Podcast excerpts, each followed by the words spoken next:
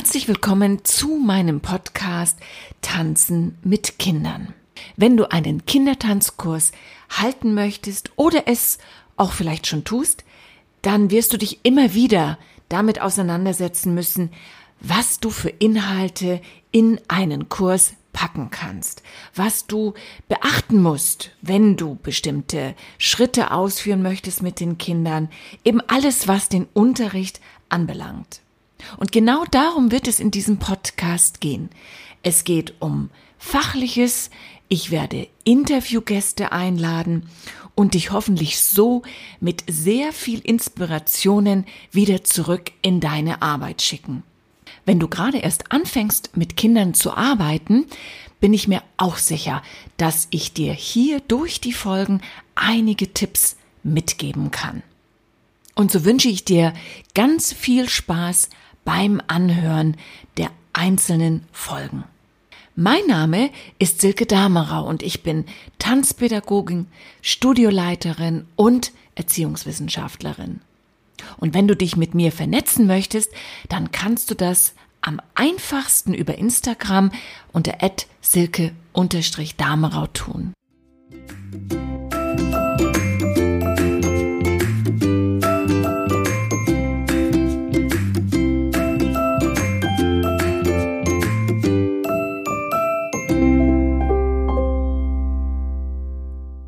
In dieser ersten Folge möchte ich einfach ein paar Worte über mich verlieren, einfach mal kurz erzählen, wie mir diese Idee, den Podcast Tanzen mit Kindern zu öffnen sozusagen, gekommen ist. Und zwar tanze ich ja schon mit Kindern, sprich ich unterrichte Kinder schon seit 35 Jahren. Also ich bin schon lange, lange dabei und meine Hauptzielgruppe ist das Alter drei bis 14 Jahre. Bezogen auf die Tanzstile ist es natürlich bei den Kleinen der kreative Kindertanz und die Vorbereitung für die technischen Klassen. Also ich nenne das immer sehr gerne Transition Class, um es mal im Englischen auszudrücken, also die Übergangsklassen sozusagen, wo dann eben letztendlich die Technik beginnt. Und ich habe im klassischen Ballett, im zeitgenössischen und auch im Modern Jazz so meine Unterrichtswurzeln habe aber in den letzten Jahren mehr und mehr den Kindertanz und das klassische Ballett im Fokus. Und äh, der Kindertanz ist ein Bereich, der mir deswegen auch so am Herzen liegt, weil ich merke, wenn ich mit jungen Tanzpädagogen arbeite, die jetzt zum Beispiel in meiner Schule neu beginnen, dass da sehr große Unsicherheiten entstehen oder vorhanden sind. Da aber ja genau diese Altersgruppe in unserer Arbeit speziell wenn wir auch eine Tanzschule haben, extrem wichtig ist, weil das ist die Zielgruppe, wo wir unseren gesamten Aufbau ja leisten. Das ist die Zukunft der, der Schule, wenn man ja so möchte. Und auch wenn man nur in Anführungszeichen als freier Tanzpädagoge oder Bewegungspädagoge arbeitet und diese Altersstufe als Fokus hat, ist es eben eine sehr, sehr spezielle Klasse, die nicht mal so eben ohne weiteres zu unterrichten geht. Es lohnt sich also auf jeden Fall, diese Zielgruppe genauer zu betrachten und von dort ausgehend dann die anderen Altersgruppen aufzubauen.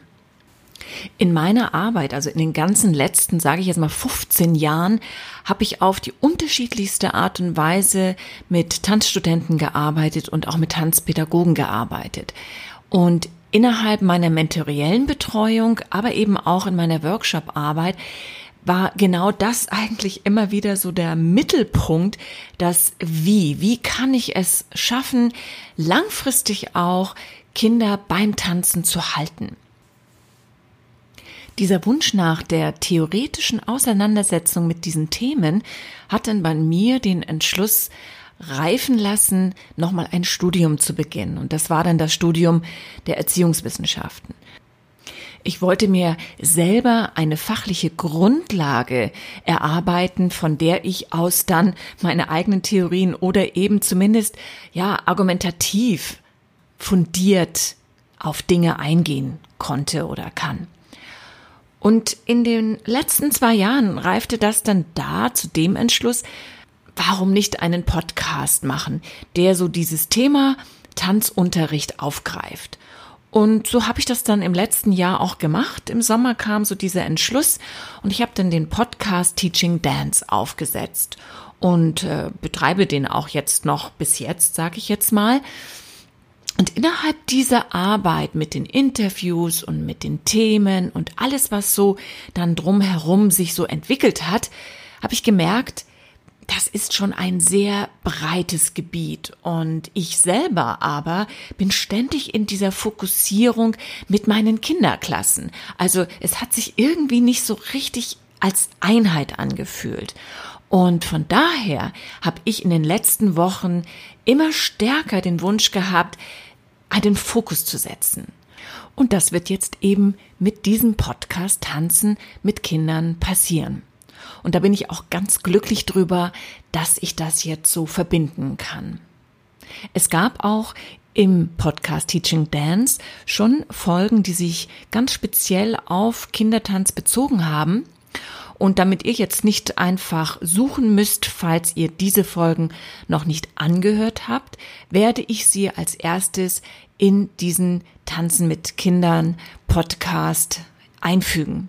Und dadurch habt ihr eigentlich letztendlich gleich alles hier am richtigen Platz. Ja, und zum Schluss von dieser kleinen Intro-Folge hätte ich noch eine ganz große Bitte an euch. Damit der Podcast wahrgenommen wird und sichtbar wird, wäre das wirklich super von euch, wenn ihr euch einen kurzen Moment Zeit nehmen würdet und dann, falls euch dieser Podcast gefällt, eine Bewertung bei iTunes hinterlasst. Es ist einfach eine große Hilfe, dass man dann für seine Arbeit zumindest auf diese Weise so ein bisschen honoriert wird. Und natürlich auch gerne mit Feedback und Kritik, denn nur so kann man sich weiterentwickeln. Die Links dafür und auch auf meine Webseite den Link, den werde ich euch in die Shownotes legen und dann habt ihr alle Informationen gleich zusammen. Ja, und ich wünsche euch jetzt erstmal eine schöne Zeit und dann hoffentlich bis bald. Eure Silke.